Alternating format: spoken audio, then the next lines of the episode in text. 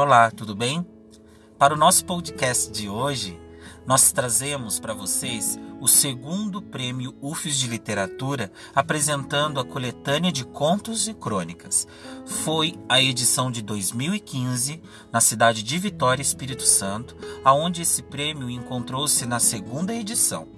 Foi premiado alguns textos de escritores regionais e não regionais, mas a valorização do escritor regional é muito importante para eles. E esse prêmio UFES de literatura para quem se interessar é uma grande oportunidade, inclusive, de apresentar os seus contos. Então eu contribuo isso com vocês e espero que todos vocês possam algum dia, de alguma forma, apresentar seus manuscritos, fazer as suas narrativas, as suas crônicas e quem sabe até fazer parte da próxima coletânea desta premiação. Vamos lá?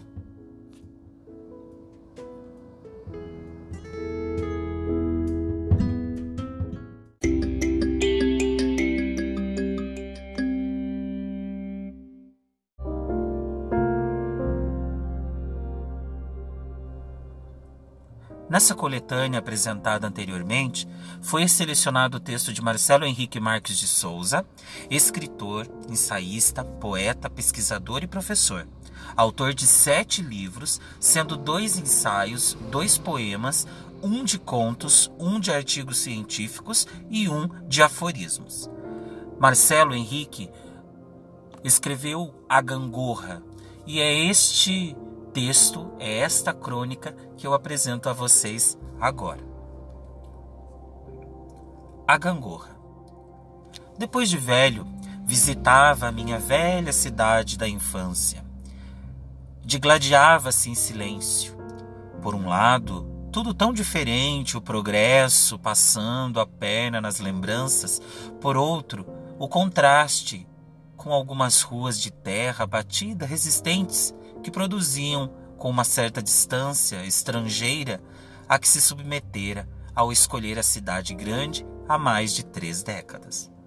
Ao contrário do que geralmente acontece, foi ele abandonar a cidade natal e não os filhos. Plantou as sementes e cortou as raízes. Voou, folha de outono, atrair a cerca da casa abandonou o ritmo compassado do pequeno lugarejo para aportar no mar das ilhas nômades da selva urbana. Trocou o povoado solitário pela solidão compartilhada da terra das multidões.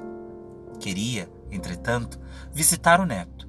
Recebera-o em casa, quando ainda de colo, mas desejava vê-lo andar com as próprias pernas, tropeçar nos próprios impasses, sem o ambíguo excesso de todos aqueles colos. O neto devolveu-lhe um abraço com um sorriso tímido e um silêncio respeitoso, desses de que passa pela ponte de um rio imenso. E então o velho sentenciou: Vais com o avô dar uma volta na praça. O menino, de lá de baixo de seus seis anos, olhou para a mãe, à espera de um sinal verde. Voltem para o almoço. A praça tinha traços do passado e do presente. O coreto permanecia, mas com outra pintura. A velha estátua do poeta ainda servia de palanque ao sarau dos pequenos pássaros, enquanto que os velhos brinquedos, gangorras, balanços e cubos labirínticos agora dividiam o espaço com uma espécie de horto, separado do resto por uma grande e comprida face, porém espaçada. Depois de passear um pouco, avô e neto decidiram, em silêncio, pela gangorra, uma forma de conciliarem o afã do menino com o cansaço do velho. Nas grades do horto insinuava-se uma comprida trepadeira, natureza que insiste apesar de todo o espaçoso mundo humano. O menino fitou-a com a escada dos olhos enquanto descia suave balé da gangorra. Os olhos do velho buscavam o nó que ancorava o encontro a esperança de que o neto crescesse livre dos tropeços do destino, sentimento que nutria mais por obrigação do que por experiência. Sabia que o destino não admitia delírios retilíneos, que a vida acaricia, mas também agride. Conduzia a gangorra com cautela, distância segura dos extremos. O neto ainda perdia os olhos nas curvas estranhas da corda vertical. Na cordilheira dos instantes, o sol abraçava o ambiente inteiro. O dia corava e corria, pincel de pequenos plágios. O baralho dos velhos, as mães e as proles, coração da vida que pulsa. Somos todos analfabetos de futuro, e entretanto, como somos também algo refém do passado, deliramos o presente a exigir redundâncias em excesso. O avô, desenhando dedos de narciso, o asfalto do porvir do neto, ao mesmo tempo que sabia que no mapa do tempo não há estrada sem neblina, nem buracos ou encruzilhadas febris. Vô, essa corda cresce até o céu? O menino interrogava sem desgrudar os olhos do topo do horto. Uma dessas perguntas que foge do script. Teatro sem roteiro, esse voo da infância que desconhece a gaiola da gravidade. Eu nunca vi nenhum chegar ao céu, mas quem sabe? Essa um dia vai chegar. Nesse instante, um avião cortou os céus, como se o sonho da trepadeira a enfeitiçasse como uma cena prevista. Gritava a sua pressa, ignorando-a mesmo a própria gravidade, que um dia desceria um menino de sua liberdade sem mapas. A mesma gravidade que agora cambaleava da estrada firme do avô, que vacilava entre a planta e a aeronave. Um pequeno tranco trouxe o velho de volta. O neto caído, subitamente. O corpo pesou para frente, tombando, esparáteo na gangorra solavanco violento do pequeno coração. Era grave. Todos os projetos pleonásticos perdiam agora o sentido.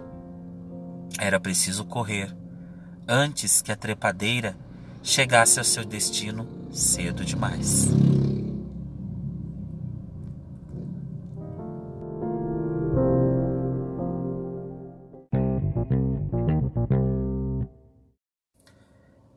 Posso deixar de informar a você, meu querido ouvinte do, da voz literária do podcast, que a leitura nada mais é do que um processo ambíguo, porque ela te apresenta possibilidades, mas ela também te cobra habilidades. Ela necessita de você sensibilização e indiferença ao mesmo tempo a subjetividade com a objetividade e a relevância e a irrelevância fazem parte desse humus literário. É isso que torna a literatura tão mágica. Cito um exemplo básico quando li pela primeira vez o livro O Pequeno Príncipe, aonde nos meus alunos de primeiro ano, todos pequenininhos, eu confeccionei 25 vendas vendei os olhos de todos eles, obviamente com suas permissões, e pedi que os olhos apenas fechassem para que o ouvido, para que esta pequena face, que tem dois orifícios, pudessem estar mais aguçadas. Porque quando os olhos se fecham, o ouvido aguça. Nós, leitores, vocês ouvintes, mas não deixando de ser leitores, precisam entender, creio eu, que a leitura transcende a visão. Quando alguém lê para nós, a magia acontece diferentemente de quando nós lemos, e não em caráter minimizatório, não, não, não, não. Porque quando nós lemos também, é mágico, mas quando nós escutamos, é maravilhoso. Então, com base nisso, eu convido a você a ouvir mais um texto escolhido por mim desta coletânea de contos e crônicas, que eu tenho certeza que vocês vão gostar.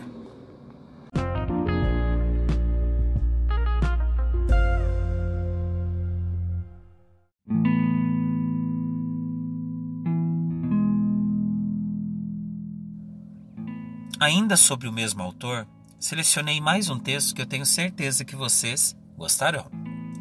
Título: Zero à Esquerda. Por trás das vidraçarias e das grades da janela do pequeno bar, a chuva caía fina e gelada. A moça que puxava assunto comigo desenhava com os lábios suas novas descobertas. Acompanhava-a sem muito interesse, nem por ela, menos ainda por suas ideias, mas ouvia, com os olhos, as suas mais recentes conclusões. Acabara de ler dois poemas de Apollinaire e me cercava com sua ansiedade engajada, um engajamento que curiosamente beirava o niilismo. Dizia-me ter encontrado a chave para um tratado geral sobre a insignificância. Diminuiu a voz como se temesse a devassa de seus devaneios. Para dizer que a brilhante descoberta já tinha nome: Zero à esquerda. Sem tanto entusiasmo, Inquiri se não lhe parecia no mínimo problemático criar um tratado para a insignificância. Não usei a palavra contraditório por achá-lo violenta demais. Para que eu queria dizer, mas era essa basicamente a ideia. Um tratado sobre a insignificância não corria o risco de ganhar significado demais, dado o tamanho da empolgação com que me perturbava o tédio? Envenenada na superfície de seu alvoroço, o problema não lhe parecia insanável. Argumentava que certas intervenções de ordem técnica resolveriam a contradição. Não fugiria do papel, mas colocaria a capa do manifesto no meio da publicação, que exaltou não teria contracapa. Não teria contracapa, continuava, porque a capa no meio já seria a sua forma de redesenhar a existência da outra. Em suma, em seu delírio vigoroso, um livro sem contracapa seria a realização de uma espécie de funeral da capa. E o que você tem contra a contracapa? Perguntei, cada vez mais entediado. O fato de que ela pressiona uma oposição a algo que não tem o menor valor, ela é o oposto que mantém a dualidade. E como toda dualidade, ela deve ser abolida, respondeu esperando aplausos que não vieram. Apesar de achar a ideia até um certo ponto rica, coloquei que isso não eliminava a contradição. O manifesto que existia para defender a insignificância deve morrer no anonimato de uma conversa dessas de banco de praça de teto de lua. Não pode ganhar trejeitos de concerto é um tipo de coisa que deve driblar a tentação da publicação apressada para somente ser garimpada dos porões do tempo pela arqueologia de algum dos canalhas de cem anos depois. Como, aliás, quase sempre acontece. É tempo demais, ela quase sussurrava. Aliás, já me sinto parte desse estilo canalha, porque os álcools de Apollinaire estão fazendo do exatamente 100 anos. E ainda não conseguimos a bebedeira do espírito que tanto Baudelaire falava. Sua nostalgia só alimentava o meu tédio, disse, quase bocejando. Não se trata de nostalgia, meu querido. Ela parecia cada vez mais segura do que dizia. É justamente o contrário. Ainda não fizemos o funeral do tempo e é isso que sustenta os pilantras dos museus, mesmo depois de tantos terremotos.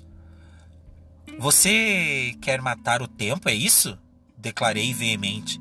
Claro que não. Quero apenas retirar os seus restos mortais de dentro dos relógios e enterrá-los de vez. E o que Apollinaire tem a ver com isso? Perguntei, já preocupado com o meu repentino interesse. Em um de seus poemas, chamado Zona, ele sobrevoa as ruínas da Europa, vestindo o sobretudo de suas contradições e apontando um a um os cacos do tempo, o declínio da beleza da natureza que se mantém em sua soberana e gigantesca intimidade, a vergonha do amor e, o mais importante, algumas pistas para que entendamos que no xadrez obscuro que nos corta a vida, somos apenas o tabuleiro. Não lhe parece que, se ele aponta para todos esses dilemas, é justamente porque eles são esse sangue envenenado que sempre escorreu pelas entranhas de nossas veias? Minha reflexão ganhava tons de cada vez mais metafóricos, o que aumentava o meu impasse. O tédio há muito era meu estandarte favorito, e por instantes me senti garfado pelo emaranhado sedutor das conjecturas da pequena moça. Talvez, mas você ouviu tudo? Há um segundo poema. E a seguida pista, a partir de uma segunda pista, que se não parece casual, aliás, nada é casual num poema de verdade. O caso é que Quanto mais aumentava o meu interesse, mais me sentia a prova mais clara do equívoco daqueles devaneios. Comecei a sentir uma necessidade pulmonar, ainda que compassada, de compreender a sequência daquele enredo. E então experimentei o primeiro passo da angústia. Se continuasse interessado, entraria no perigo do pequeno beco da ambiguidade. Porque a conclusão do diálogo poderia guardar o seu mais violento estertor o que me lançava num paroxismo dos mais radicais. No segundo poema, que se chama A Ponte Meribu, Apollinaire segue e sela sua questão. Diz que sob a ponte passa a eterna água dos desgostos. Isso é fundamental. Ela está lá. Ele desenha como se fosse Césane, do verbo escrito, as sombras, as vibrações do Calvário de Pontes, mesmo as de Paris, talvez especialmente elas. Isso não é óbvio no poema solto, mas se associado ao anterior, temos um encaixe das pistas. E como não partilhar isso? Ou seja, você quer construir uma ponte para colocar em questão o martírio das pontes. Insistir aumentando a artilharia depois de alguns segundos, imersa no labirinto de suas manobras mentais, ela retorna e coloca. Entende o porquê da importância de se aposentar a contracapa? Nela e no ponto final é que reside a resistência das pontes. Por isso também o zero à esquerda. Qualquer leitura que se coloque à direita do texto não altera sua insignificância soberana. É apenas um esbarrão jamais conclusão ou empirismo derradeiro. Surgiu-me então o curioso pensamento de que, em certo sentido, todo texto publicado, por mais poético que o seja, acaba sendo também uma espécie de violência contra o fundamento da circulação das ideias. Expus mais essa questão, no que a pequena menina retrucou, exaltando o naufrágio da conexão epidérmica e inelutável da questão como o rio e sua correnteza. No fundo, aquelas palavras de raciocínios não eram tão estranhas assim. De certa forma, havia algo como um espelho convexo naquela curiosa esgrima. E eu não pude deixar de sentir um leve desconforto ao perceber que, enquanto me agarrava às margens débeis de meus eufemismos, aquela moça de aparência tão frágil encarava as águas bravas das cataratas. Apesar de sutilmente modificado pela conversa, uma transversal inteiramente inesperada sentia necessidade mais de uma vez por um contraponto, que já me cheirava, ainda que apenas em brisa, a um resquício de inveja intestina. Preparava-me para dizê-lo da forma mais enviesada possível quando ela se adiantou. Gostaria muito de continuar a conversa, mas minha hora chegou. Preciso partir. Sinceramente interessado num prolongamento para aquelas ideias e já encantado pela coragem da bela menina, arrisquei uma última ponte, ainda Não me disse seu nome. É verdade. Prazer, literatura.